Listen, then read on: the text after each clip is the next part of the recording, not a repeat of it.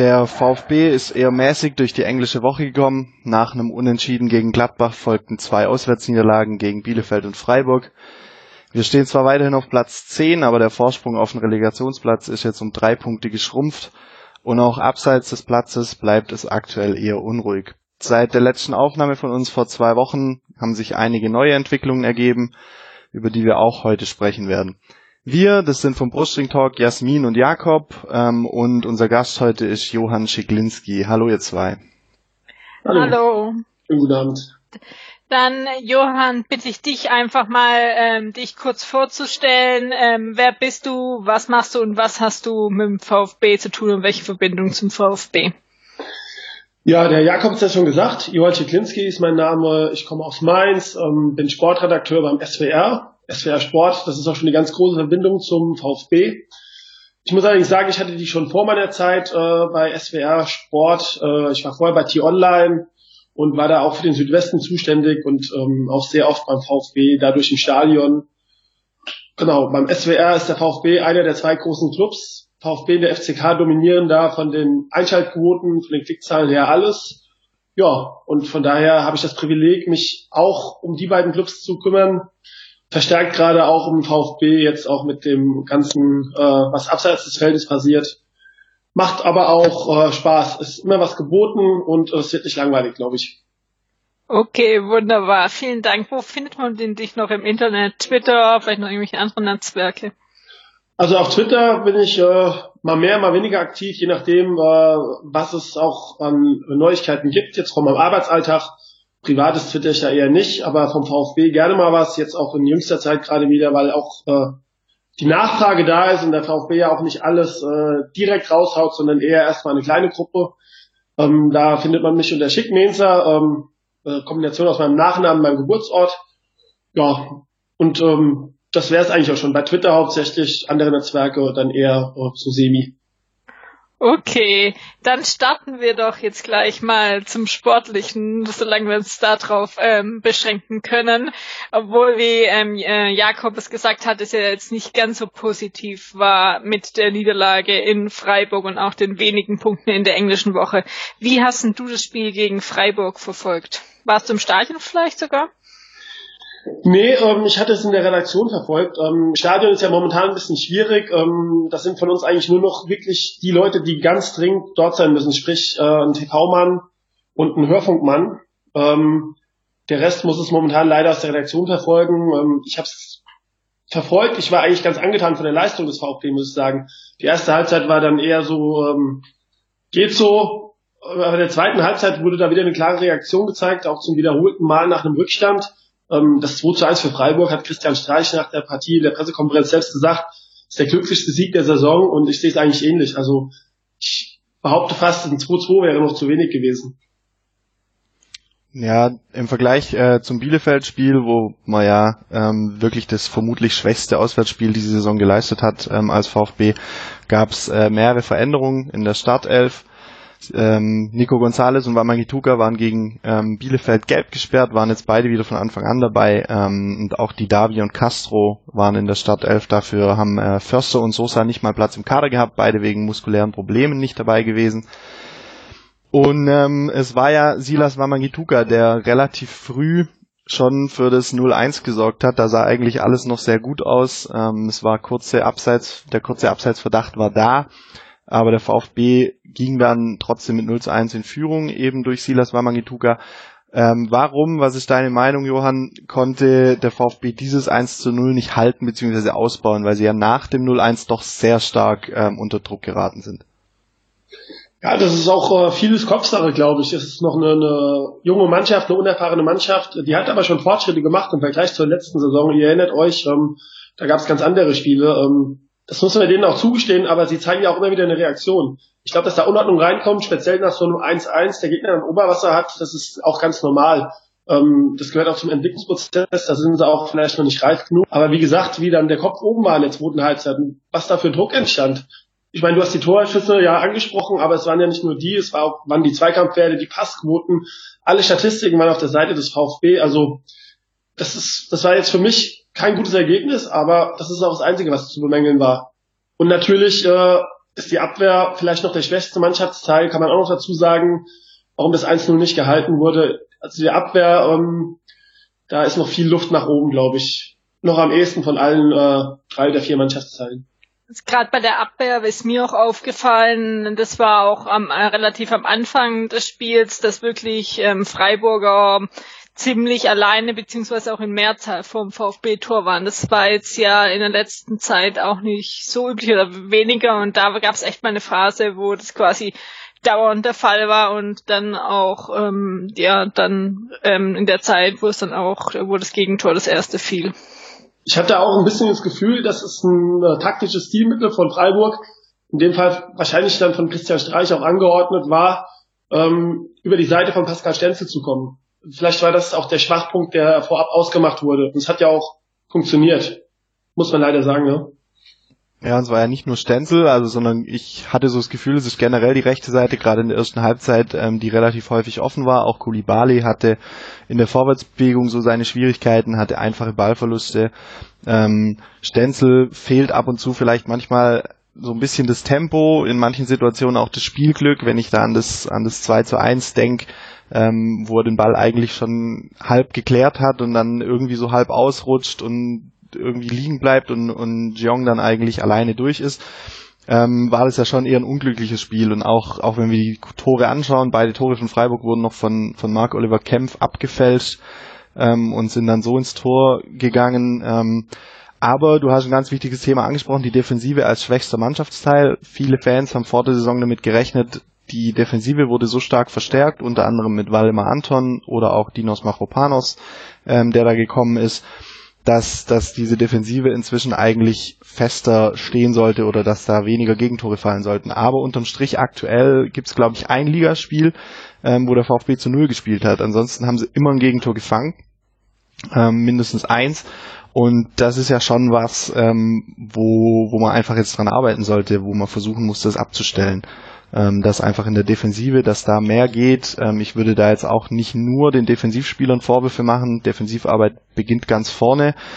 Ähm, aber wir sehen einfach, wenn das Pressing mal nicht von Anfang an funktioniert oder nicht so komplett umgesetzt wird, dann kommt Freiburg oder in dem Fall Freiburg ähm, eben zu den Chancen ähm, und macht dann die Tore. Das hat ja in der zweiten Halbzeit deutlich besser funktioniert. Ähm, da hat Freiburg überhaupt nicht mehr viel nach vorne gemacht äh, während der VfB immer, immer zwingender geworden ist eigentlich in seinen Aktionen und am Ende ja dann auch Pech hatte noch mit zwei Pfostentreffern ähm, von Tommy und Gonzales. Gonzales war es, genau. Ja, ich würde auch nicht Stenzel rausgreifen. Ähm, ich würde einfach nur sagen, er hat jetzt in den letzten zwei Spielen auch in Bielefeld ähm, ein bisschen unglücklich agiert. Vielleicht würde ihm auch mal eine kleine Pause gut tun. Also ich meine, er spielt jetzt seit Makropanos draußen, sitzt durch. Vielleicht äh, könnte man Machropanos, der hat es jetzt auch gut gemacht, als er reinkam, äh, wieder mal eine Chance einräumen, ne? Ja, und nicht nur Mavropanos hat's gut gemacht, ähm, auch Erik Tommy kam noch rein, ähm, hat sein Comeback gefeiert, hat äh, gute Ansätze gezeigt, nicht nur aufgrund des Pfostenschusses, äh, man merkt ihm aber natürlich auch noch die fehlende Spielpraxis an. Ähm, ganz am Ende war es dann auch doch eher fahrig, ähm, ein bisschen hektisch. Ähm, würdest du damit rechnen, Tommy war für viele irgendwie ein Kandidat, der eventuell in der Winterpause den Verein nochmal verlässt? Ähm, wie ist deine Einschätzung aktuell da dazu? Glaubst du, Tommy spielt nochmal eine richtige Rolle beim VfB? So, Eric Tommy, da muss ich ganz ehrlich sagen, bin ich Fan von. Ich weiß nicht, wird ja jedes halbe Jahr heißt es äh, auch in den, in den Fanforen oder bei Twitter, ja, Tommy ist ein Verkaufskandidat. Ähm, viele Fans sehen in dem offensichtlich nicht so viel, wie ich in ihm sehe. Also ich finde, ist ein schneller Spieler, ähm, er ist ein Profi, absolut austrainiert immer.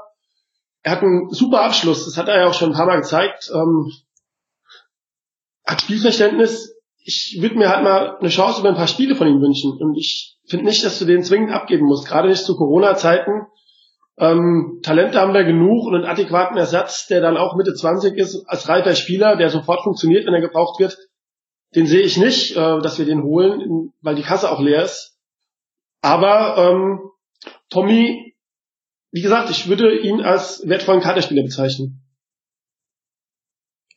Ja, und er hat also hat ja Schwung auch mit reingebracht und ähm, ja generell jetzt ähm, einfach mal, um noch Alternativen zu haben. Es kommt ähm, bis bald noch mal eine englische Woche mit dem Pokal und dann, ich weiß nicht, kommt glaube irgendwann noch mal eine und diese Saison wird lang. Da kann man schon mal, denke ich, noch so ähm, Spieler dann auch gebrauchen, wenn es bei irgendeinem mal nicht läuft oder sich doch irgendeiner noch verletzt, weil da ist ja momentan eigentlich die Situation generell im Kader ähm, auch gut, dass der Großteil, sag ich mal, ähm, verfügbar ist.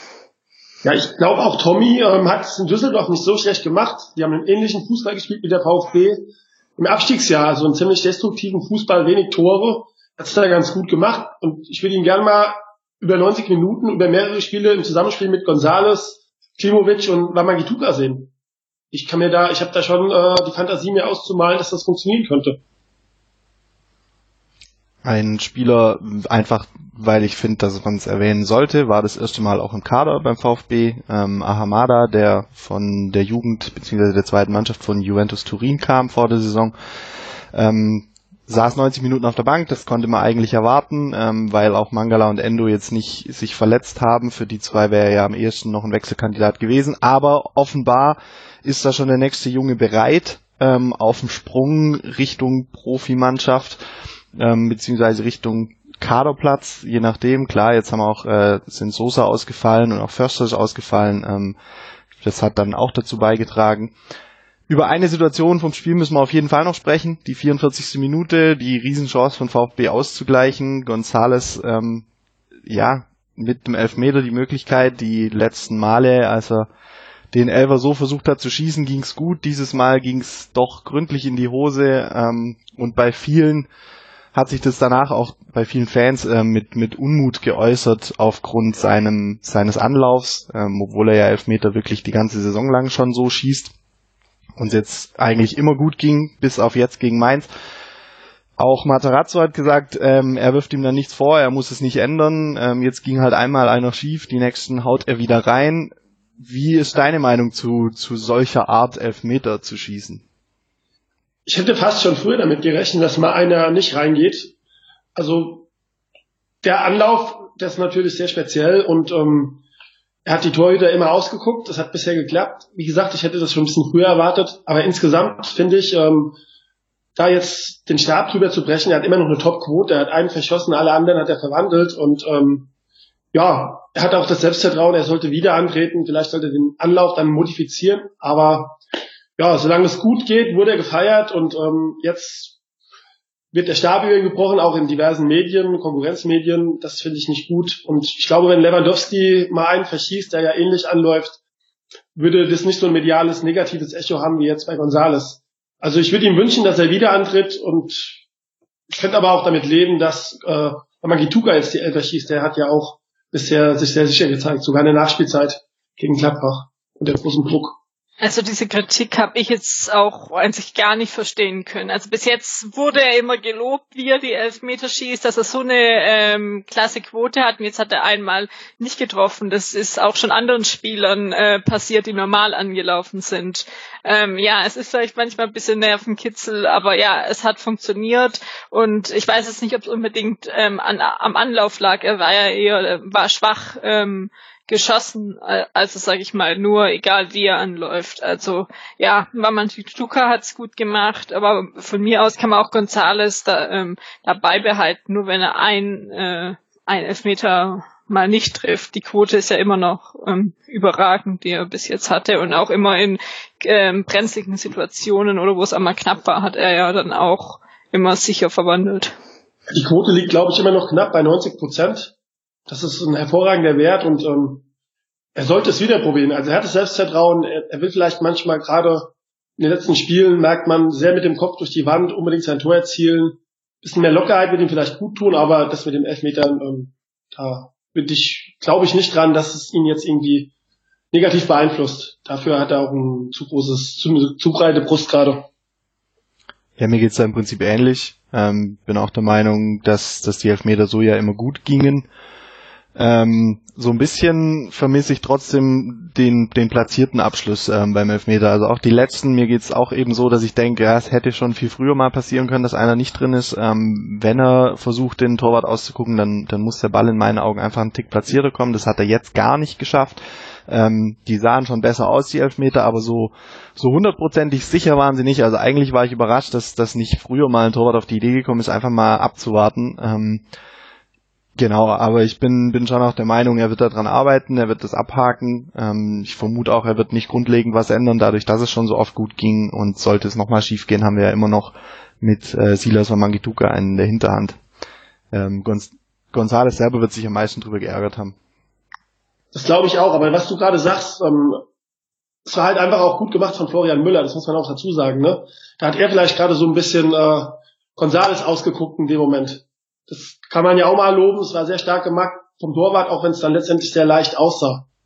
Ja, mich erinnert das immer so ein bisschen an ähm, an den Thomas Müller. Es hieß immer, Thomas Müller schießt die besten Elfmeter in der Bundesliga und überhaupt, weil er immer so lange gewartet hat und immer versucht hat, einen Torwart auszugucken. Und irgendwann ist er, glaube ich, zwei bis dreimal nacheinander gescheitert äh, mit seinen Elfmetern. Und seitdem ähm, ist er auch bei Bayern nicht mehr Elfmeterschütze Nummer eins.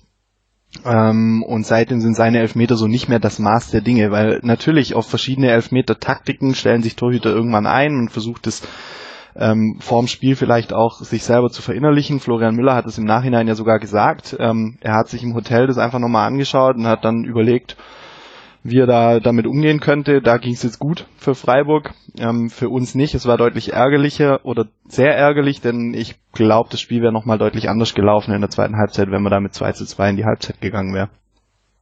Aber das finde ich ist auch ein gutes Beispiel, wenn du Thomas Müller ansprichst, der dann auch mehrfach gescheitert war. Jetzt haben wir aktuell das Beispiel äh, Marco Reus, ne, der auch zwei Elfer verschossen hat, auch nicht gerade ähm, sehr platziert geschossen waren. Jetzt die Hertha hat jetzt in der englischen Woche zwei Elfer verschossen. Also er befindet sich in guter Gesellschaft. Und wie gesagt, es war ein Fehlschuss. Ähm, ein weiterer Spieler hat gefehlt und ich fand dieses dieses Fehlen wurde schon auch bemerkbar, weil der in die letzten in den letzten Wochen wirklich stark gespielt hat. Borna Sosa, ähm, vor allem auch die Bälle aus dem Halbfeld beziehungsweise seine seine Läufe auf der linken Seite. Ähm, da sind einfach Silas und auch Kulibali komplett andere Spielertypen, gerade auch was die Arbeit in der Defensive anbelangt. Wie schätzt du die Rolle oder wie wichtig schätzt du Borna Sosa für diese Mannschaft aktuell ein? Also ich hätte vor der Saison zum Beispiel nie gedacht, dass er so eine tragende Rolle spielen könnte. Ähm, einfach weil ich auch nicht hundertprozentig überzeugt war von dem, was er davor gezeigt hat. Ähm, Talent hat man definitiv gesehen, dass er das hat. Das bringt er jetzt aktuell auch auf den Platz. Ähm, er lernt oder lernt jedes Mal weiter, auch das Verteidigen so ein bisschen lieben zu lernen. Ähm, und ich fand, sein Ausfall war schon deutlich bemerkbar jetzt gegen, ähm, gegen Freiburg. Absolut, kann ich dir nur zustimmen. Ähm, ich sehe seine Rolle sehr überrascht. Ich habe ihm diesen Leistungssprung ehrlich gesagt nicht zugetraut. Für mich war es so ein bisschen eine Zeit lang ging es in die Richtung zweiter Pablo Maffeo. Ähm, also er, er galt ja und war auch sehr verletzungsanfällig. Es hieß, er ist kein Trainingsweltmeister, er wirkte nicht austrainiert. Es war nicht hundertprozentig der Wille erkennbar, was dran zu ändern. Ähm, irgendwas ist passiert. Er spielt eine überragende Saison nach vorne. Ähm, es wäre stark, er hat Selbstvertrauen, er nimmt die Bälle, die Flanken kommen oft, gerade aus dem Halbfeld, die du angesprochen hast. Ähm, defensiv sehe ich da noch ein paar Nachlässigkeiten. Ähm, da ist er ab und zu noch ein bisschen grün jetzt auch zum Beispiel äh, den Elfer, den er verursacht hat gegen Gladbach, solche Sachen, die sollten ihm nicht mehr passieren, aber ich meine, er hat einen riesen Entwicklungssprung gemacht und ist noch lange nicht am Limit. Da kann noch ganz viel gehen und es ist ein sehr starker Spieler und ja, Linksverteidiger sind begehrt. Wenn er die Entwicklung weiternimmt, die er jetzt genommen hat im letzten halben, dreiviertel Jahr, dann stehen da auch irgendwann ganz andere Clubs auf der Matte, glaube ich. Die Du hast das Spiel gegen Gladbach angesprochen. Das war das erste Spiel, das der VfB in der englischen Woche hatte. Ähm, da haben sie den einen Punkt geholt. Danach gab es ein 0-3 ähm, gegen Bielefeld und jetzt die Niederlage gegen Freiburg. Das heißt, man geht aus der englischen Woche raus mit einem Punkt aus drei Spielen. Das vor allem, wenn man die Gegner Bielefeld und Freiburg anschaut, ähm, wird nicht ganz so der Anspruch gewesen sein. Der Punkt gegen Gladbach ist dann eigentlich noch, noch die positive Überraschung. Das war ja auch ein sehr glücklicher Punkt, wenn wir über die Elfmeter-Geschichte am Ende und alles nachdenken und was dann da auch im Nachgang noch passiert ist, ob das jetzt ein Elfmeter ist oder nicht. Da möchten wir oder sollten wir jetzt vielleicht auch nicht noch weiter drauf umreiten. Ähm, aber wenn wir drüber nachdenken, vor der englischen Woche war der VfB auf Platz 10, den haben wir gehalten, auf die Relegation 10 Punkte Vorsprung gehabt, jetzt sind es noch 7 Punkte, allerdings mit einem deutlich besseren Torverhältnis. Ähm, das zählt schon fast wie ein zusätzlicher Punkt. Die letzten Spiele oder die, die Tendenz der letzten Spiele ist aber ja so ein bisschen alarmierend. Ähm, die letzten sechs Spieltage hat der VfB vier Punkte geholt, nur ein Sieg, das 4 zu 1 gegen Augsburg und das eine Unentschieden gegen Gladbach, hat aber viermal verloren. Dazu auch drei der letzten vier Auswärtsspiele verloren. Ähm, also gegen Wolfsburg, Bielefeld und Freiburg. Ähm, nur gegen Augsburg eben gewonnen. Ist es vielleicht gerade so, dass, dass der Trend nicht unbedingt für den VfB spricht, wenn wir jetzt auch in die nächsten Wochen blicken? Also wenn du auf die Ergebnisse schaust, ja. Wenn du die, die Spiele äh, einzeln unter die Lupe nimmst, dann eher nicht, glaube ich. Also die Leistungen sind ja größtenteils okay. Ich meine, in Freiburg, das hatten wir vorhin schon, 25 zu 10 Torschüsse, Pfosten hier, Pfosten da, Elfmeter verschossen. Gegen Bielefeld auch ein starker Auftritt bis zum 0-1 und dann raffst du dich, zeigst Reaktion, kriegst durch ein Eigentor 0-2, okay, dann ist das Spiel weg. Aber auch gegen Gladbach, alle Werte für den VfB, auch wenn der Ausgleich in der Nachspielzeit fiel.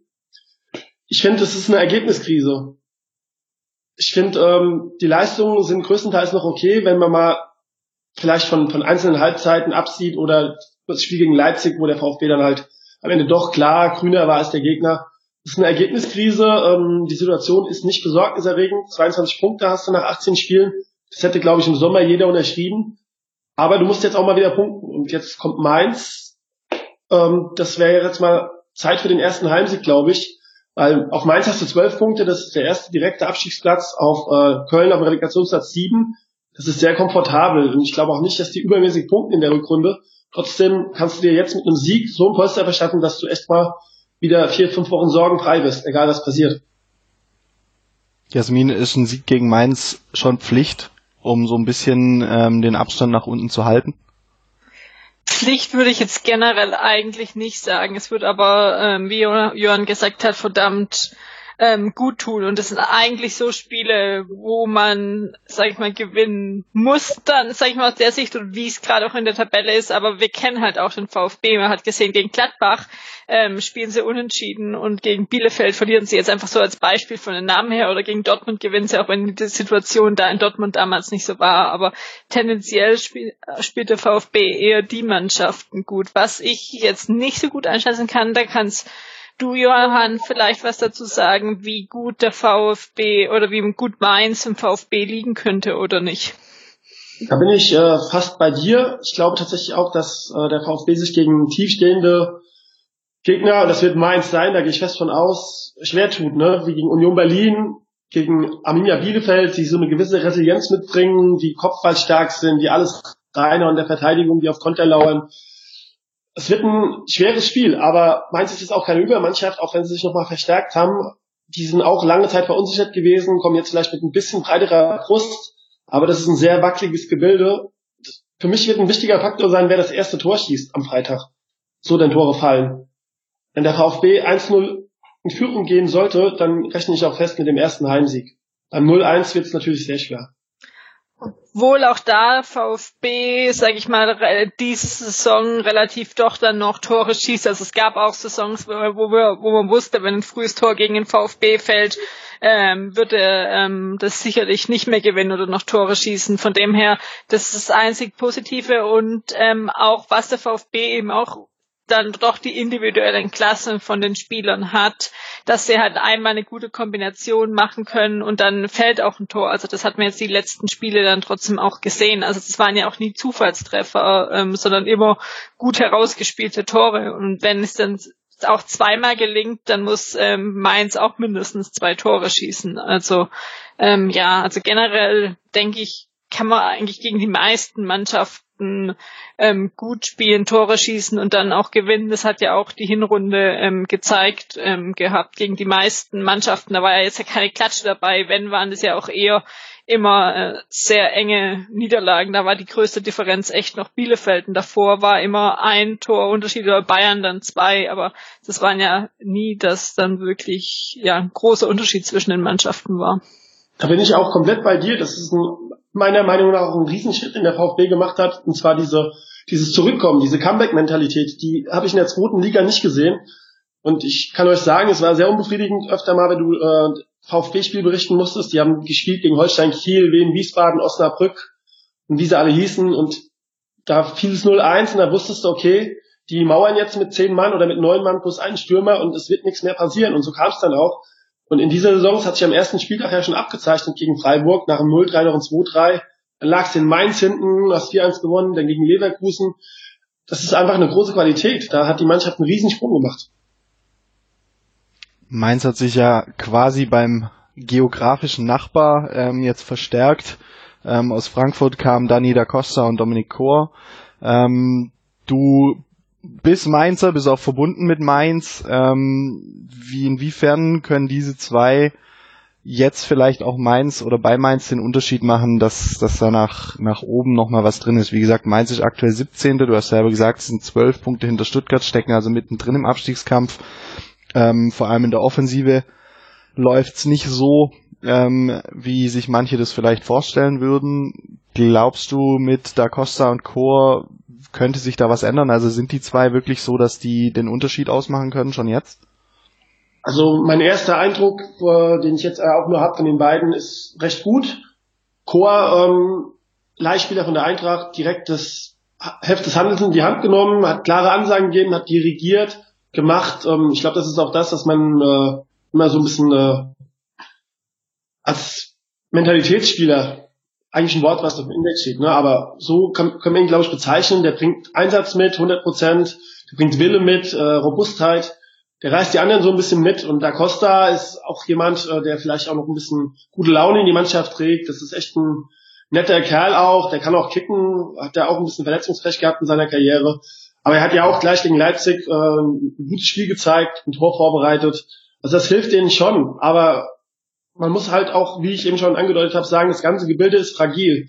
Also Stefan Bell haben sie jetzt wieder eingebaut. Der war ja auch lange, lange raus. Ist auch ein wichtiger Mann. Ähm, das ist vielleicht auch das, was Mainz 05 gefehlt hat. So eine Achse. Die versuchen sie jetzt gerade wieder zu etablieren. Mit, mit Zentner im Tor, mit Bell in der Innenverteidigung, mit, mit Chor halt auch so ein paar Spieler, die sagen, wo es lang geht. Das hatten sie die ganze Zeit nicht. Und da lag auch so ein, so ein das Hauptproblem vielleicht von Mainz 05. Allerdings muss man auch sagen, äh, Dominik Kor ist jetzt kein Fußballgott, äh, ist auch kein Halsbringer und auch Dani da Costa nicht. Sonst würden sie auch nicht in Mainz kicken für das halbe Jahr. Also es sind Verstärkungen, es wird der Mannschaft helfen. Ähm, vielleicht schaffen sie es zu Köln, Bielefeld, vielleicht sogar zu Hertha, wenn es da weiter so schlecht läuft, aufzuschließen. Aber ja, ich tippe, Mainz bleibt unten drin oder wird maximal 16. Zu dem Thema hat uns auch eine Frage erreicht ähm, über Twitter von Daniel H. 1893. Er fragt ähm, oder sagt erstmal, Mainz wurde mit Schmidt, Heidel und dem Trainer ähm, Bo Svensson ja fast komplett rund erneuert.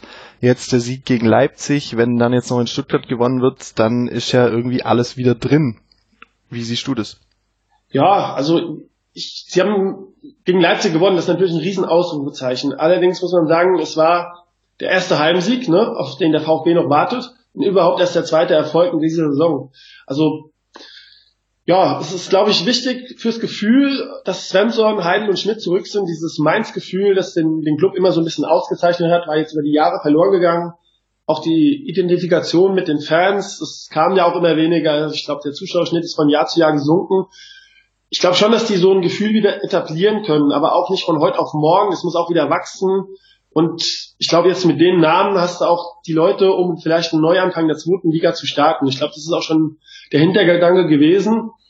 Ob es jetzt sportlich noch in dieser Saison reicht, wie gesagt, ich wag's zu bezweifeln. Ich sehe die auf, einer, auf einem Niveau mit Köln. Köln hat halt schon fünf Punkte mehr. Bei der Hertha denkt man ja immer, okay, jetzt stoßen sie den Bock mal um, aber da kommt auch nichts. Bielefeld und Bremen sind jetzt schon relativ weit weg.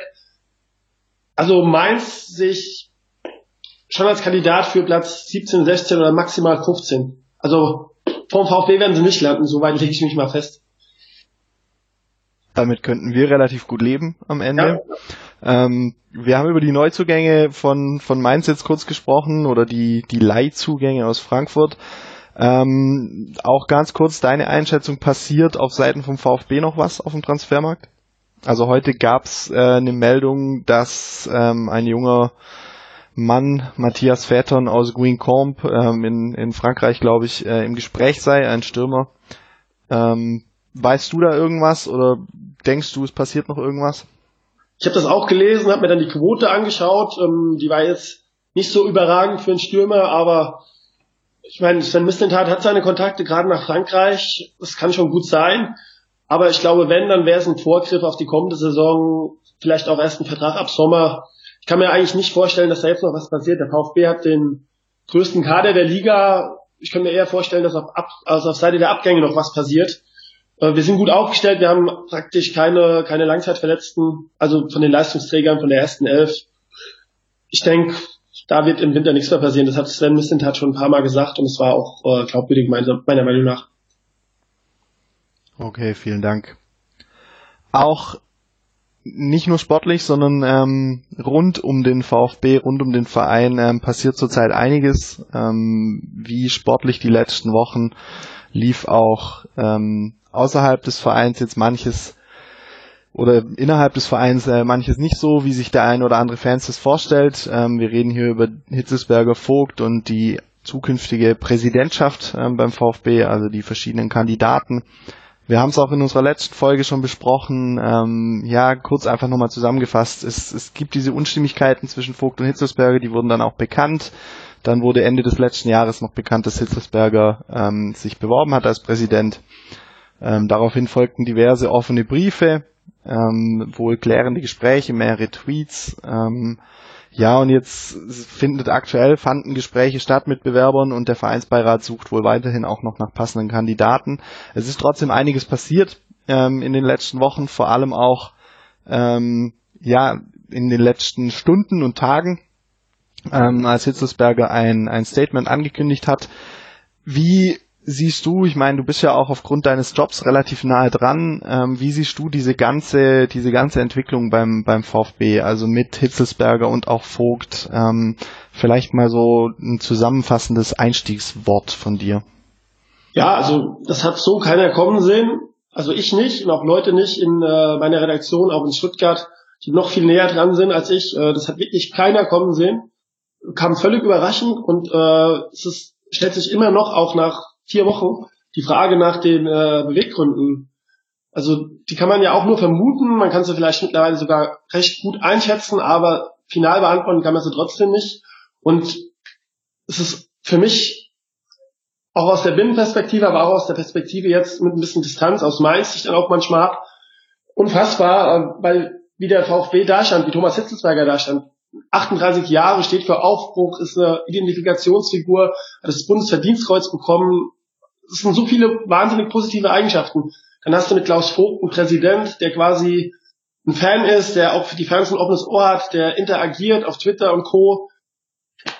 Und dann plötzlich hast du diese Schlammschlacht so aus dem Nichts. Also das ist schwer nachzuvollziehen und auch in der, in der Entwicklung der letzten vier Wochen, was da noch kam, hast gerade angedeutet, dieser ganze Rattenschwanz, der jetzt kommt und auch mit, vielleicht gestern mit dem vorläufigen Höhepunkt.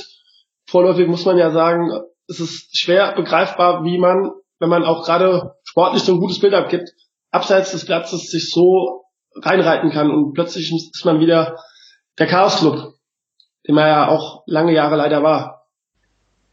Ähm, glaubst du oder schätzt du das realistisch ein, dass tatsächlich nur ähm, das, was Hitzelsberger so ein bisschen als Kritik geäußert hat, Grund dafür ist, dass er diesen Schritt gegangen ist? Oder steckt da mehr dahinter? Also der, der erste Schritt am 30.12., der ist immer noch schwer nachvollziehbar, weil es wirkt ja nach außen so, als ob Hitzelsberger, warum auch immer, nicht daran gelegen ist, dass gewisse Sachen an die Öffentlichkeit kommen, dass er Leute schützt oder deckt, die es möglicherweise auch gar nicht verdient haben oder ziemlich sicher sogar. Also das ist schon mal der, der Grundfehler meiner Meinung nach. Und dann kommt halt, dass er diese öffentliche Reaktion auf das, was er macht, völlig falsch eingeschätzt hat. Er hat sich krass überschätzt, glaube ich. Und das, was jetzt alles kam, das ist ja wie über, auch über ihn hineingebrochen. Und ich glaube, er kann damit nicht gut umgehen. Also wenn man gestern auch diese Medienrunde gesehen hat, ähm, er kann nicht gut umgehen, er wirkt so ein bisschen angeschlagen, er sieht sich selbst als Opfer. Er hat, glaube ich, immer noch nicht so realisiert, äh, was die Sicht jetzt von vielen Fans ist und Mitgliedern. Also das ist noch nicht kompatibel, seine, seine Ansicht und das geht noch auseinander. Und ich weiß nicht, er, er wirkt sehr schlecht beraten. Was muss deiner Meinung nach oder was müsste deiner Meinung nach passieren, damit sich die Lage da wieder entspannt? Also wäre wirklich nur der Rückzug der Kandidatur eine Lösung? Also damit habe ich eigentlich gestern gerechnet. Ne? Am Samstagabend nach dem Spiel hat äh, Hitzelsberger ja auf Twitter gesagt, ist jetzt so viel Mist passiert in den drei Wochen. Ich werde mich morgen äußern. Dann kam abends so gegen kurz vor zehn die Einladung vom VfB zu dieser Medienrunde. Und ich habe damit gerechnet, dass er eigentlich seine Kandidatur fürs Präsidentschaftsamt zurückzieht. Und ja, das, dann wird möglicherweise nicht nominiert. Und Hitz geht aber trotzdem unbeschadet aus der Sache raus. Aber er hat es nicht gemacht gestern, sondern er hat sich so ein bisschen als Opfer stilisiert und hat auch nochmal bekräftigt, dass er die Leute, die Mitarbeiter des Clubs auch in höheren Positionen schützen will und dass er sich zur Kandidatur in den nächsten Tagen äußern will. Da sind wir auch alle gespannt. Aber also mit dem Schritt hätte ich schon früher gerechnet. Und ich glaube halt, früher oder später wird er gehen müssen. Er wird nicht drum rumkommen. Du hast das Thema Schutz vor den ähm, vor seinen Mitarbeitern schon angesprochen. Das ist ja eines seiner Hauptargumente, dass er als Vorstandsvorsitzender ähm, eine gewisse Verantwortung gegenüber seinen Mitarbeitern hat. Das ist bis zu einem bestimmten Punkt ja durchaus auch nachvollziehbar. Ähm, auch, dass er als Chef seine Mitarbeiter schützen möchte. Ähm, ich bin kein Arbeitsrechtler, du bist es auch nicht. Ähm, trotzdem, ich war, vielleicht hast du dich damit auseinandergesetzt, ähm, steht dieser Schutz vor Mitarbeitern denn wirklich im Widerspruch zu dieser Aufklärung der Datenaffäre? Also wäre es nicht möglich gewesen, ähm, als Thomas Hitzelsberger sich trotzdem den Zugriff auf die PCs beispielsweise und die E-Mail-Konten ähm, geben zu lassen, ohne dass, ähm, dass er dadurch seine Mitarbeiter irgendwie hintergeht? Also du hast ja gerade gesagt, äh, wir sind beide keine Datenrechtler, aber von meinem Grundverständnis und auch äh, Kollegen haben da vielleicht auch schon mit Datenrechtlern gesprochen, muss es doch möglich sein, wenn so ein massiver Verdacht im Raum steht, der unrechtmäßigen Datenweitergabe, dass man dann auch im Rahmen einer Aufklärung Zugriff darauf bekommt.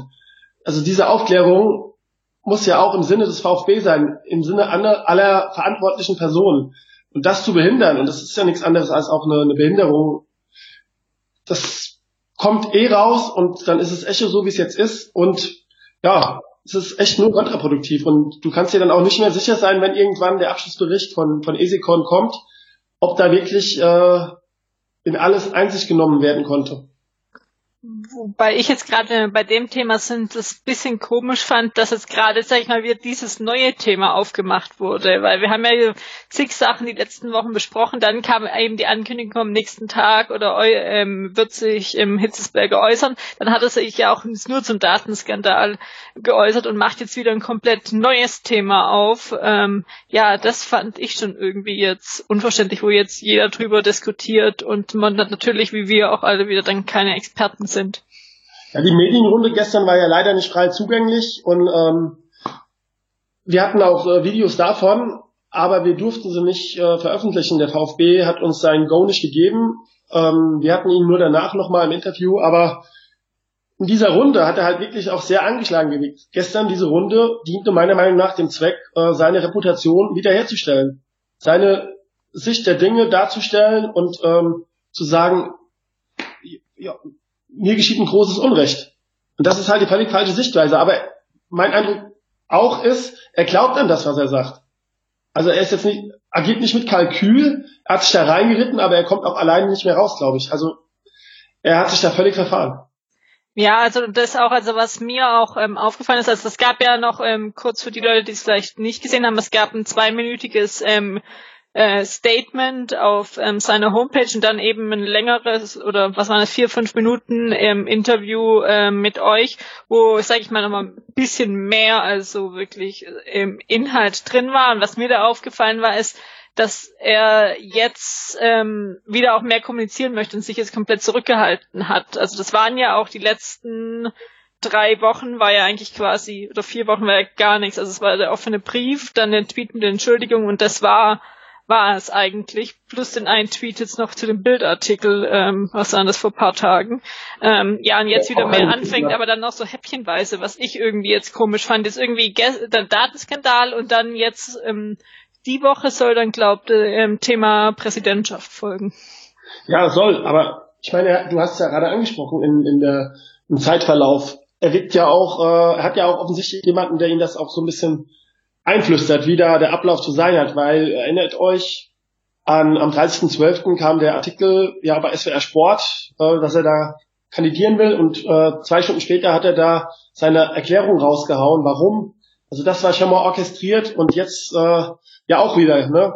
Gestern dann die PK, dann kurz das Interview mit uns und eine Stunde später auf seiner Homepage alles und äh, der YouTube-Link und so also er hat ja offensichtlich jemand, der ihn da auch berät und äh, der ihn schlecht berät. Das ist mein Eindruck das, ja, wo ich sage ich mal, über den Brief wurde jetzt ja auch, auch oft und den Zeitpunkt oder wie es aufgesetzt war gesprochen. Also das ist ja eigentlich klar, dass es vorbereitet war, weil ich sag mal, irgendwann entweder kommt es raus, damit musste man rechnen, wenn man auch immer bedenkt noch, es braucht ja auch 50 Unterschriften mindestens oder 50 genau, ähm, um sich ähm, bewerben zu können. Also wussten mindestens mal 50 Leute von der Bewerbung plus ähm, intern die Leute und dass es irgendwann rauskommt, dass es dann am 30.12. war, hatte vielleicht auch eine Vorahnung gehabt oder äh, ich weiß nicht, ob er dann angesprochen wurde oder auch befragt wurde, dann wusste er, dass es rauskommt und dass es dann zu, zu dem Zeitpunkt noch veröffentlichen muss, ähm, verstehe ich aber halt nicht die Wortwahl, ähm, ähm, wie das war. Aber klar ist da irgendeine Strategie dahinter, obwohl ich die jetzt auch noch nicht äh, wirklich sehe. Jetzt komplette Stille, jetzt wieder anfangen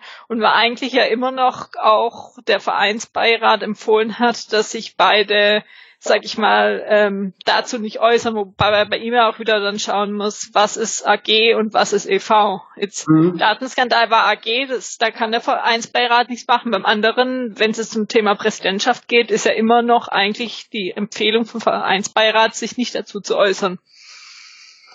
Ja, also gestern, das hat jetzt keinen großen Erkenntnisgewinn gebracht. Ne? Es hat ihn einfach eher noch ein bisschen mehr beschädigt, weil die Kommentare heute, es gab ja auch diverse Medien, die Stuttgart, die Stuttgarter Zeitung, die Stuttgarter Nachrichten, andere haben das ja auch in die Richtung kommentiert, dass er sich damit wieder keinen Gefallen getan hat. Also Klaus Vogt, der aktuell einfach schweigt, der ja auch sowieso äh, der ist, der attackiert wurde, der macht es, glaube ich, gerade besser. Er gewinnt Sympathiepunkte, ohne dass er was macht, ne? Obwohl es bei ihm auch, sag ich mal, Tick einfacher ist, weil er ja bei der Datenskandal, klar, er beauftragt hat, aber Hitzelsberger da in der AG oder mehr, sag ich mal, mehr die Kritikpunkte auf der Seite sind als bei Vogt. Ich finde nur, weil äh, Jakob mich auch am Anfang gefragt hat, ich finde diese ganze Entwicklung halt auch krass und das tut mir auch leid für alle VfB-Fans, weil der Verein spielt bis Weihnachten echt eine geile Runde, die ihm keiner zugetraut hat. Du hast Hitzelsberger und Vogt, stehst nach außen, blenden da, dann schlägst du Freiburg im Pokal, stehst so da und, und plötzlich, also aus meiner Perspektive ist auch die ganze Euphorie, die, die es da mal gab, rund um den Club, gerade komplett weg. Da, das müsst ihr mir aber sagen, ob ihr das auch so empfindet. Aber das ist doch äh, alles wie weg, ne? Also ich kann nur von mir reden oder ich bin relativ genervt, weil es gibt ja wirklich jeden Tag irgendwas Neues oder wo wir irgendwann hochkocht und dann dazwischen sind die Spiele, wo man dann echt sich freuen kann, dass man zwei Stunden mal nicht da drüber ist, aber alles um die Mannschaft wird ja komplett nicht beredet. Also das ist ja jetzt auch in der englischen Woche, oder dann ist dann abends, mittwochs ein Spiel, aber den ganzen Tag ging es dann wieder um Vogt und Hissesberger und es wird einfach auch nicht ruhig. Ich hatte es heute eigentlich noch gedacht, nur dass wir es auch mal erwähnen. Wir nehmen am Montag, den 25.01. auf, je nachdem, was dann noch rauskommt, bis ihr das ähm, hört. Ähm, dann gab es dann wieder einen Artikel von meinem äh, VfB zu einer Schlichtungs, äh, zum Schlichtungsgespräch. Und ich habe gedacht, heute ist eigentlich mal ruhig und nichts Neues. Ähm, aber ja, das gibt's, gab's, gab keinen Tag seit dem 30.12., wo es ja, wo es nicht komplett rund ging. Und nee, selbst, selbst im um, um, unmittelbaren Umfeld vom, der Spiele. Ne? Ich hatte Spätdienst äh, beim Spiel gegen RB Leipzig, das war der Samstag, dann der zweite erste. Und um 10 nach 8, das Spiel war um 20.30 kamen dann zeitgleich die Tweets von Hitzelsberger und Vogt. Also selbst, selbst rund um die Spiele äh, ist da keine Ruhe. Also das war ja offensichtlich abgesprochen, die kamen zeitgleich, das hätte man vielleicht auch anders platzieren können, zu einem anderen Zeitpunkt. Ja, obwohl dann die Frage war, ähm, weil sie auch im Stadion wieder gezeigt wurden, was, wie sie es da inszenieren ah. konnten, dass sie sich da ähm, abgeklatscht haben oder ich weiß nicht mehr, irgend, irgendwas war da auch oder sich zumindest ähm, unterhalten haben. Aber ja, also es geht eigentlich nur ums Sportliche. Ich weiß jetzt nicht, ob das wirklich, wie weit es Einfluss auf die Mannschaft hat. Eigentlich kann man jetzt sagen, sie können in Ruhe arbeiten und ich tippe jetzt mal auch, die meisten Spieler wird es wenig interessieren, bis auch überhaupt nicht verstehen, äh, das ganze Konstrukt, weil ich glaube auch generell, wenn du dich nicht mit dem VfB so ähm, beschäftigst und so tief auch in den Strukturen, Verein und AG bist, ist das komplette Thema ja echt ähm, sehr, relativ undurchsichtig oder muss einfach das Hintergrundwissen haben, ähm, um das Ganze zu haben. Also ich hoffe, dass die Mannschaft sich davon jetzt nicht so beeinflussen lässt, weil ja, eigentlich hat es mit ihnen jetzt nichts zu tun und ja, das ist vielleicht aber jetzt auch ähm, Corona-Sache, dass man jetzt vielleicht so nicht aufs Sportliche schaut. Wenn man jetzt wirklich jede zwei Wochen ins Stadion gehen könnte mit der Stimmung, wäre vielleicht die sportliche Euphorie auch größer, als wenn man um 15.25 Uhr samstags äh, den Fernseher einschaltet und dann zwei Stunden später wieder aus und das war's Wochenende oder die Woche ähm, sportlich rund um VfB. Was anderes bekommt man ja nicht mit und dieses, ja, dieses Erlebnis, was man sonst hat, man ist eigentlich den ganzen Tag unterwegs, um ins Stadion zu gehen, seine Leute zu treffen treffen, danach noch was zu trinken, das fällt ja auch komplett flach seit jetzt zehn Monaten. Wobei ich glaube, wobei ich glaube, dass wenn wenn man ins Stadion gehen würde, dann würde zum Beispiel die die Cannstatter Kurve schon auch dafür sorgen, dass das definitiv Thema ist ähm, und das würde die Spieltage durchaus auch begleiten. Ähm, also ich fühle mich auch ähm, aufgrund deiner Frage, inwiefern die Euphorie ein bisschen weg ist, ich fühle mich fast so ein bisschen zurückversetzt. Ähm, in die Wolfgang Dietrich Zeit. Ähm, und zwar unter anderem wegen den ganzen Thematiken, um die es gerade geht. Ich habe das Gefühl, es geht einfach um persönlichen Machtanspruch, ähm, auch so ein bisschen diese alte, alten Seilschaften, die ich schon damals kritisiert habe, wo ich gesagt habe, da muss man eigentlich schauen, dass man die löst. Ähm, ja, und Vogt ist eigentlich auch so ein bisschen mit dem Auftrag angetreten, da so ein bisschen mal aufzulockern, ähm, diese Seilschaften ein bisschen zu lösen. Ähm, und gleichzeitig, gleichzeitig habe ich das Gefühl, dass auch unter den Fans untereinander ähm, einfach, einfach die unterschiedlichen Meinungen vorherrschen. Das ist so, wie Jasmin das schon gesagt hat. Ähm, es gibt einfach die, die interessieren sich fast ausschließlich fürs Sportliche ähm, und die beneide ich oft genug. Ähm, das sind dann auch die Leute, die eventuell sagen, ja, wer auf Twitter und Facebook Datenpreis gibt, der braucht sich doch nicht über das beim VfB aufregen. Ähm, und das ist für mich einfach kein Argument, weil in meinen Augen zeigt es, man hat sich zu wenig mit dem ganzen Thema auseinandergesetzt, um was es da eigentlich geht. Ähm, aber das ist einfach irgendwo ist manchmal, glaube ich, ein Punkt, wo manche Fans sagen, das interessiert einen nicht mehr. Ähm, und die anderen die eben sagen, hey, ganz ehrlich, hier geht es um meinen Verein, ich bin Mitglied bei diesem Verein, da möchte ich mitsprechen und wenn da sowas passiert, dann ist es für mich nicht tragbar und dafür müssen Verantwortliche dann auch zur Rechenschaft gezogen werden. Ähm, und wir kennen es ja so ein bisschen auch aus den letzten Jahren. Ähm, eine Online-Mitgliederversammlung würde eventuell ja auch dazu, dazu dafür oder dafür sorgen, ähm, dass der Verein bzw. die AG mehr von dem durchbekommt, was sie gerne durchbekommen würden. Und ich glaube, nicht nur deshalb fordert eben unter anderem der Schwabensturm eine Verschiebung der Mitgliederversammlung auf den Sommer in der Hoffnung, das Ganze dann als Präsenzveranstaltung durchziehen zu können.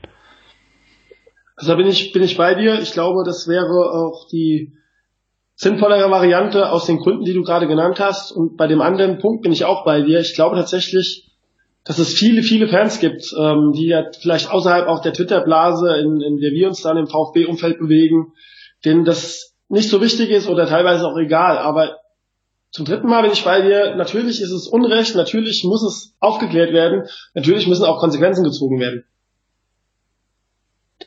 Was ich jetzt auch noch glaube, was es jetzt auch vielleicht noch so extrem macht, also ich die Dietrich-Zeit konnte ich mich jetzt nicht so dran erinnern, dass es so viele Kontroversen und Diskussionen gibt, dass es auch noch sich um zwei Personen handelt mit Vogt und Hitzesberger, die eigentlich große Sympathien hatten. Besonders auch Hitzesberger, was er dann aufgebaut hat. Also bevor ähm, oder noch Dezember und die Monate davor wurde immer gesagt, ähm, es läuft so toll, äh, Misslintat, Hitzesberger, Matarazzo geholt, es ist endlich mal ein System zu sehen, es geht nach vorne.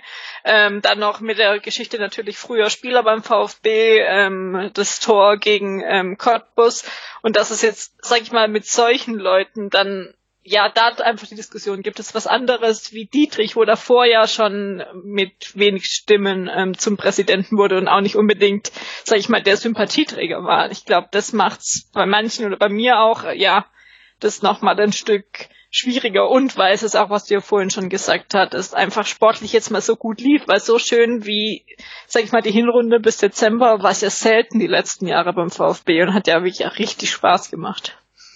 Ja, das habe ich ja auch schon angedeutet. Ne? Also diese, dieser tiefe Fall von Thomas Hitzelsberger in den vier Wochen, der ist fast unfassbar, wie du eben äh, es beschrieben hast, wie gut der da stand, ne? Auch bundesweit, Bundesverdienstkreuz, der jung, frischen Strahlemann, äh, den Club auch auf bisschen auf links gekehrt, soweit er es konnte, dachte man, kennst du Zukunft mit allen Protagonisten, wenn die über Jahre äh, da, da am, am Werkeln sind und Kontinuität reinkommt und dann kommt sowas. Da tun mir echt alle VfB-Fans sehr leid, und wir reden jetzt hier über äh, Hitzesberger und Vogt als die zwei Kandidaten, aber es könnte ja auch dazu kommen, ähm, das haben wir jetzt noch gar nicht thematisiert heute, dass keiner von beiden nachher aufgestellt wird. Ähm, laut Berichten der Bild beispielsweise von 22. Januar ähm, sucht der Vereinsbeirat aktuell nach weiteren Kandidaten und lässt da so ein bisschen sichten, auch durch Headhunter.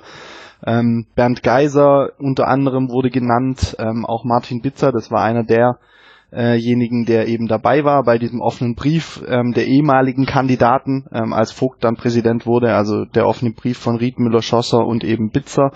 Ähm, oder auch äh, Matthias Klopfer, der auch letztes Mal schon Kandidat war. Ähm, diese Namen bringt Bild jetzt ins Spiel, um noch weitere Kandidaten ähm, zu finden.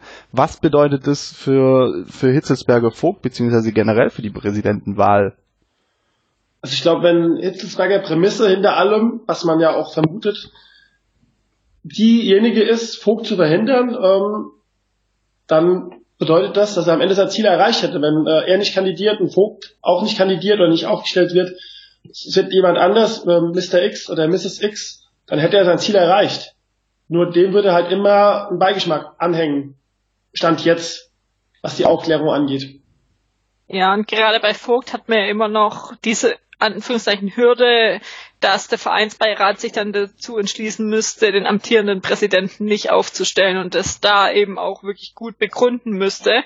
Und auch generell bei der Suche nach anderen Kandidaten, ja, macht's gerade, was vom VfB abgeht, es unbedingt nicht leichter, weil ehrlich gesagt, wer will sich das gerade freiwillig antun, wenn du siehst, was hier abgeht und dich da freiwillig ins Haifischbecken zu begeben. Ich, klar, es gibt sicherlich Leute, die das wollen, aber es erleichtert, glaube ich, nicht die Suche nach jemandem momentan.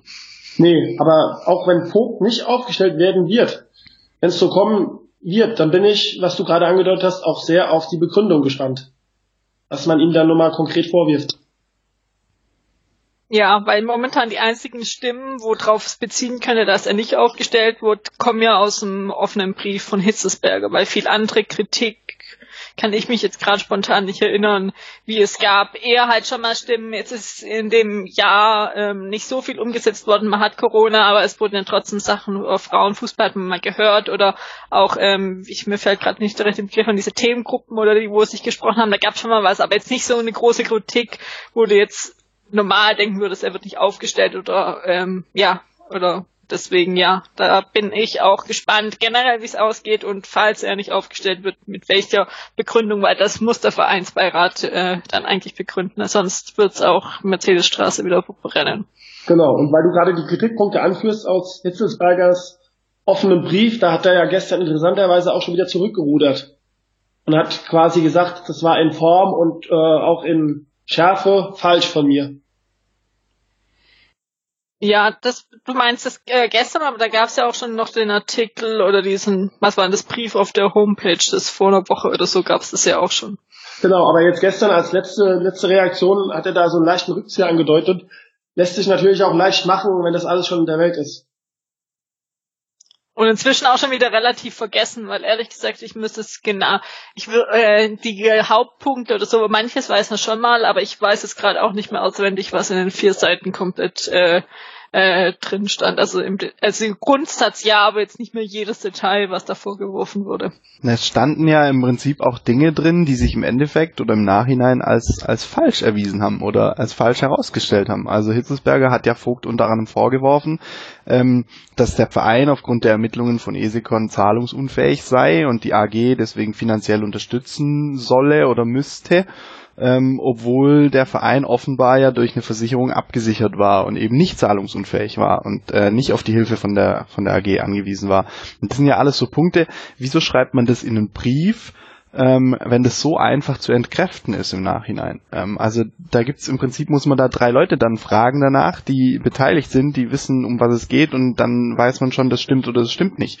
Ähm, und das macht ja einen, so ein Brief, ähm, der einfach für Hitzesberger ja extrem wichtig ist, auch auf aufgrund, dem, aufgrund dessen, wie er danach angesehen wird, ähm, macht es ja noch unglaubwürdiger danach. Ähm, und das gleichzeitig führt es eben dazu, dass die anderen Argumente, die er bringt, ähm, dadurch selber abgeschwächt werden, durch die Dinge, die im Brief stehen, die vielleicht gar nicht so stimmen. Ja, also massiv angreifbar gemacht. Die Reaktion von Vogt kam ja damals auch direkt und das war ja eine, eine Gegenattacke, muss man es ja nennen. Und gestern halt das Eingeständnis, dass er da äh, bis weit übers Ziel hinausgeschossen ist ein sehr spätes Eingeständnis, äh, fast vier Wochen später. Dazu würde auch passen, ähm, Jasmin hat es vorhin schon angekündigt, der Artikel, der heute erschienen ist von Mein VfB bzw. den Stuttgarter Nachrichten, dass es offenbar in den letzten Wochen zwei Schlichtungsgespräche gegeben haben soll zwischen Thomas Hitzelsberger und Klaus Vogt. Dabei waren als Mediatoren Helmut Schulte, der beim VfB für die Betreuung der Leihspieler zuständig ist, und Andreas Rettich, ähm, den wir von St. Pauli kennen, der wohl sehr gute Kontakte zu Klaus Vogt haben soll, also so ein bisschen Schulte als Vertreter Hitzelsbergers und Rettich als Vertreter Vogts.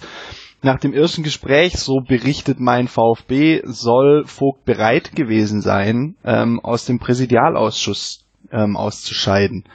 Ähm, das heißt, da ging es so weit, dass das ähm, nach diesem Gespräch wohl klar war, okay, Vogt ist bereit, ähm, aus dem Präsidialausschuss ähm, rauszugehen, so ein bisschen als Kompromisslösung. Ähm, Allerdings hat der Aufsichtsrat äh, damals das Veto eingelegt ähm, und am zweiten Gespräch kam dann ein ganz anderes Ergebnis raus, nämlich ähm, Hitzelsberger soll seine Kandidatur zurückziehen, sich öffentlich entschuldigen und ähm, diese Entschuldigung wird dann von Vogt eben auch öffentlichkeitswirksam angenommen, so dass Hitzelsberger nicht noch weiter an Reputation oder an Ansehen verliert. Ähm, und Hitzelsberger hat wohl dann vor zwei Wochen ähm, nach einiger Bedenkzeit, ich glaube nach vier, fünf Tagen Bedenkzeit, hat er diesen Vorschlag dann eben abgelehnt. Ähm, ich meine, wir wissen nicht, ob das alles so hundertprozentig stimmt. Ähm, wir können aber darauf oder davon ausgehen, ähm, du weißt es selber, Johann, ähm, als als Journalist, ähm, wie, wie die Presse arbeitet. Solche Infos wird man ja nicht rausgeben, wenn da nichts dran ist. Ähm, das, das heißt, die Frage da, wenn, wenn wir das jetzt so sehen, zwei Schlichtungsgespräche, beide führen zu einer Idee, was machbar wäre, aber nicht zu einer Lösung, ist eine Zusammenarbeit zwischen Klaus Vogt und Thomas Hitzelsberger überhaupt noch möglich? Also ich glaube immer noch dran, allerdings unter der Voraussetzung, dass Lösung 2, die du eben skizziert hast, angenommen wird. Möglicherweise, Hitz will sich ja erklären, in den nächsten Tagen äh, hat er jetzt auch noch ein paar Tage oder zehn, zwölf Tage gebraucht, um das nochmal zu überlegen das kann man ganz seriös nicht einschätzen. Ich hätte ja gestern schon, wie gesagt, damit gerechnet, dass er seine Kandidatur zurückzieht. Hat er nicht. Hat gesagt, er will sich noch äußern. Ich glaube, das wäre der einzig praktika praktikable Weg. Äh, wenn er zurückzieht und öffentlichkeitswirksam Klaus Vogt vergibt ihm, dann hast du dein äh, Gesicht nur ein bisschen verloren und kannst aber trotzdem wieder wachsen in deiner Rolle. Und vielleicht auch wieder ähm, die Sympathien, die mir sehr wichtig zu sein scheinen, äh, erobern, die Herzen wieder zurückerobern. Aber eine, eine andere Lösung für eine Zusammenarbeit sehe ich da nicht. Nee, also schwierig und was also mein erster Gedanke mit war, wieso steht jetzt sowas schon wieder in der Presse? Also ich sag mal, es war jetzt nicht nur diese Sache, sondern eigentlich im seit dem Thema ähm, des ähm, 30.12., dass ähm, Hitzberg kandidiert, wie viele Sachen ähm, jetzt in der Presse standen. Also das ja, hat mich überrascht. Die letzte Zeit war es ja eher ruhig oder nicht so viel, aber jetzt, ja, erfährt mir echt alles aus der Presse und wenig Kommunikation, bis gar keine vom Verein direkt. Sei es oder den ganzen Personen, Verein, AG, von den ganzen Personen ähm, beim VfB. Das hat Thomas Hitzelsberger gestern auch moniert und zwar ziemlich äh, deutlich. Er war da sehr verärgert, dass immer wieder Sachen in den Medien landen, die da nicht hingehören, seiner Meinung nach, dass interner rausgegeben werden. Das hat ihn sehr verärgert, aber ähm, er hat auch nur gesagt, wir suchen den Maulwurf sinngemäß, aber ich denke mal, der wird schwer zu finden sein. Aber das Ganze begann ja auch schon so. Ich habe am 29.12. noch gearbeitet und da war noch keine Rede davon, dass wir am 30.12. den, den Scoop haben, dass Thomas Hitzelsberger da kandidieren will. Und wir hatten ihn am 30.12. Also das, das kam dann auch raus und plötzlich war es da. Das war jetzt auch nichts, was von langer Hand geplant war. Und das war ja, also wir reden jetzt immer vom 30.12., ähm, aber es hat ja eigentlich schon viel früher angefangen, also da war es noch nicht so extrem, das war ja noch vor Weihnachten, wo auch die ersten Unstimmigkeiten zwischen Vogt und Hitzesberger mal in der Presse standen. Das war ja nur der erste Schritt, wo man das ja, sag ich mal, mit aus der heutigen Sicht war es erste Anzeichen, aber damals hat man es eher mit Schulternzucken, sag ich mal, noch ähm, äh, zur Kenntnis genommen. Und dann ja, am 30.12. hat es dann angefangen. Ja, also ich glaube, Fakt ist, dass es definitiv eine undichte Stelle gibt. Und zwar eine in der verantwortlichen Position, äh, die viel mitkriegt, was eigentlich auch nicht für die Öffentlichkeit bestimmt ist. Und die gibt's und ja, das befeuert das alles dann noch. Ja, also ich, ich, ich also ich äh, weiß es jetzt nicht, es ist nur eine Vermutung, wo ich mir überlege, ob das wirklich nur eine Quelle ist, aber ähm, ja, sag ich mal. Ja, deswegen, also ja, ich bin gespannt, wie es da jetzt auch in den kompletten Themen noch weitergeht und was noch alles kommt, weil inzwischen ist es ja echt eigentlich ein Drehbuch, das man wunderbar äh, verfilmen könnte, als irgendeine Dramaserie. Ähm, ja, was da immer dann noch aufkommt und irgendwelche Intrigen sind. Und ich sag, man muss ja immer noch sagen, das sind ja nur die Sachen, die wir jetzt wissen, aus den Medien mitbekommen.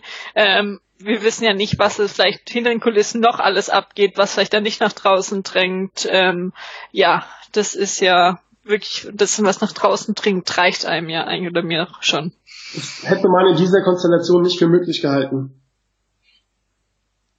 Ja, und auch die komplette ähm, Konstellation und wo es jetzt auch eben dann noch geht um so grundsätzliche ähm, Dinge, Trennung zwischen AG und ähm, EV, was ja auch der Haupt Kritikpunkt noch ist oder wenn man da einfach weiterdenkt, ähm, ja, wenn Hitzesberger beide Rollen hätten, da, ähm, wie das weitergehen würde oder ja, wie das überhaupt vereinbar ist, das sind jetzt ja Sachen, über die jetzt letzten Tage und Wochen eher dann wieder ein bisschen weniger ähm, gesprochen wurde, sondern so um die generelle Situation.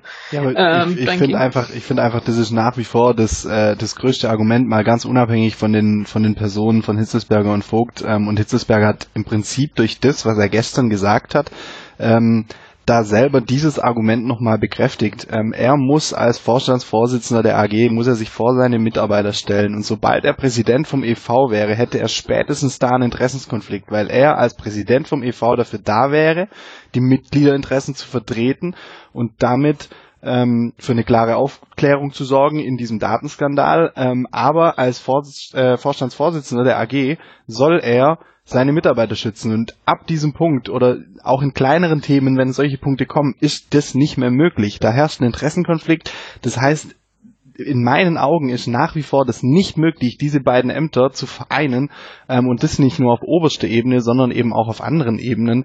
Ähm, und äh, wir hatten letztes Mal auch über den über den Satzungsänderungsantrag von Ron Merz gesprochen, der ja jetzt auch in mehreren Sendungen war, beispielsweise auch bei Sport im Dritten, ähm, wo es eben genau um das Thema geht. Ähm, man sollte diese diese Ämter AG und EV einfach trennen, ähm, weil sonst diese Kontrollmöglichkeit überhaupt nicht mehr besteht. Und Hitzelsberger selber hat da durch seine Aussagen jetzt eigentlich dazu beigetragen, dieses Argument zu stützen ähm, weil er im Prinzip genau dafür gesorgt hat oder genau das gesagt hat. Und sobald er sich vor seine Mitarbeiter stellt, kann er meine Interessen, die ich als Vereinsmitglied habe, nicht mehr umsetzen. Genau das ist der Konflikt, der auch gestern, den er selbst unbeabsichtigt offensichtlich gemacht hat. Genau das, was du sagst. Und ich glaube, es wird auch nicht so kommen. Also ich bin selbst gespannt, wie er da aus der Nummer wieder rauskommt, aber er wird auf keinen Fall, ähm, glaube ich, das durchziehen können. Glaube ich auch nicht, weil wir wissen nicht, was noch ähm, rauskommt und so als Option, ähm, ja, ähm, selbst macht es, glaube ich, gerade mit den Argumenten im Vereinsbeirat auch schwierig, ihn ähm, wirklich aufzustellen. Dann ist die Frage natürlich, wer wird ähm, zweiter Kandidat, ähm, Vogt, ja, nein, wer sonst noch, das ist dann wieder ein anderes Thema, aber eigentlich sage ich mal, der erste, der erste Punkt ist, ähm, wird Hitzesberger aufgestellt oder nicht? Und da äh, fehlt uns ja bis jetzt momentan auch die komplette Timeline, weil erst hieß es ja mal, das wurde, glaube auch bei ähm, Stuttgarter Nachrichten, beim Podcast ähm, erwähnen im Podcast, ähm, dass eben mit der Mitgliederzeitschrift Fleet Club eigentlich letzte Woche oder diese Woche rauskommen sollte, die Kandidaten drinstehen. Dann hat der Vereinsbeirat ja schon bekannt gegeben, dass sie noch den Personaldienstleister äh, beauftragt haben. Aber wie es jetzt weitergeht, wie lang soll das gehen, ist bis jetzt ja offen. Findet die Mitgliederversammlung statt? Ja, nein. Also ähm, ja, da würde ich mir eher jetzt mal als nächstes wünschen, dass da vielleicht mal dann irgendwelche ähm, Aussagen gibt, was planen sie wie weiter. Ähm, und dann generell, ähm, ja, ist es ja, denke ich, ein Teil auch immer abhängig äh, von der Corona-Situation. Ähm, ich weiß nicht, ob es eine Ausnahme ähm, für Mitgliederversammlungen gibt. Aber ich kann es mir trotzdem nicht vorstellen, auch einfach vom ja, Sorgfaltspflicht, dass man in der Schleierhalle äh, x tausend Leute ähm, da rein, äh, rein einlädt oder das darf oder macht. Also das ist, kommt ja auch noch ähm, dazu. Vor Sommer auf keinen Fall. Aber ich glaube, was du sagst, dass es wünschenswert ist, dass man mal weiß, wie es weitergeht, das sehe ich auch so. Aber ich glaube, das nächste, was kommen wird, ist, dass Hitzesberger wieder ein Statement abgibt, vielleicht sogar wieder eine PK hält und zu seiner Kandidatur spricht, so wie er es gestern angekündigt hat. Und was er da sagt, ist völlig offen, meiner Meinung nach. Man kann es nicht einschätzen. Ja, aber ich sag mal, das ist dann auch ein Schritt, den er entscheidet, wie es weitergeht. Eigentlich müsste die Sache der EV sagen, so geht es weiter mit der Suche, mit der Wahl des nächsten Präsidentens Mitgliederversammlung. Das ist eigentlich kein Schritt von einem Bewerber, der momentan ist, auch wenn er noch ein ähm, Amt ähm, in der AG hat, dass er die Timeline, sage ich mal so, bestimmt. Ja, aber da geht es auch um Deutungshoheit und das versucht Hitzelsberger jetzt schon seit Wochen und gestern auch, das, das Heft des Handels in der Hand zu halten. Vielleicht noch eine provokante Frage, ähm, so am Ende von dem Thema. Hitzelsberger hat gestern nochmal explizit gesagt, ich bin kein Spalter. Ähm, es tauchen mehrfach diese, ja, diese Stempel wieder auf, ähm, die vor allem aus der Dietrich-Zeit bekannt wurden, als man Dietrich als Spalter abgestempelt hat. Inwiefern ist Hitz vielleicht aktuell Spalter? Ja, er spaltet ja offensichtlich äh, den Verein in zwei Lager. Zum einen die Fans und Mitglieder auf der einen Seite, die da Transparenz wollen, die wollen, dass die alten Seilschaften äh, aufgeklärt werden, äh, dass da alles mit rechten Dingen zugeht und auf der anderen Seite halt, wie, ja, wie gesagt, die alten Seilschaften, den Hits, ich will nicht sagen zuarbeitet, aber die Hits deckt, das ist mein Eindruck. Also er deckt die, er verhindert so ein bisschen, dass da die Transparenz schneller reinkommt, was auch immer seine Motivation ist, da, da kommen wir ja nicht dahinter. Aber in dieser Hinsicht spaltet er schon den Club, finde ich. Und ähm, was ich auch schon gesagt habe, aber er sieht sich selbst nicht so. Also er, er ist, glaube ich, aufrichtig der Meinung, dass das, was er macht, in Ordnung ist. Er sieht keinen Fehler bei sich, er tut sich selbst sogar noch ein bisschen leid und er weiß es nicht besser. Also das ist nicht äh, Kalkül. Er wird vielleicht schlecht beraten, das kommt noch dazu, aber Kalkül würde ich ihm nicht unterstellen. Okay, vielen Dank. Ähm, ich glaube, dabei belassen wir es. Ähm, die nächsten Infos werden sowieso die nächsten Tage wieder einfliegen, dann kann man wieder da eine weitere Stunde drüber sprechen. Ähm, Nochmal ganz kurz zurück zum Sportlichen. Ähm, das Spiel gegen Mainz steht an, am Freitag schon, Freitagabendspiel, ähm, Heimspiel, der VfB zu Hause noch ohne Sieg in dieser Saison. Wir haben vorher schon drüber gesprochen. Jetzt zum Ende der, der heutigen Podcast-Sendung. Ähm, Johann, was tippst du für das Spiel? Also ich sag, der VfB wird das erste Tor machen. Äh, der Spielverlauf wird auf Seiten des VfB sein. Bei Mainz der neue Stürmer noch nicht da. Die spielen dann zum zweiten Mal der Saison zu Null und es geht 2-0 aus. Okay, Jasmin? Mm, 3-2.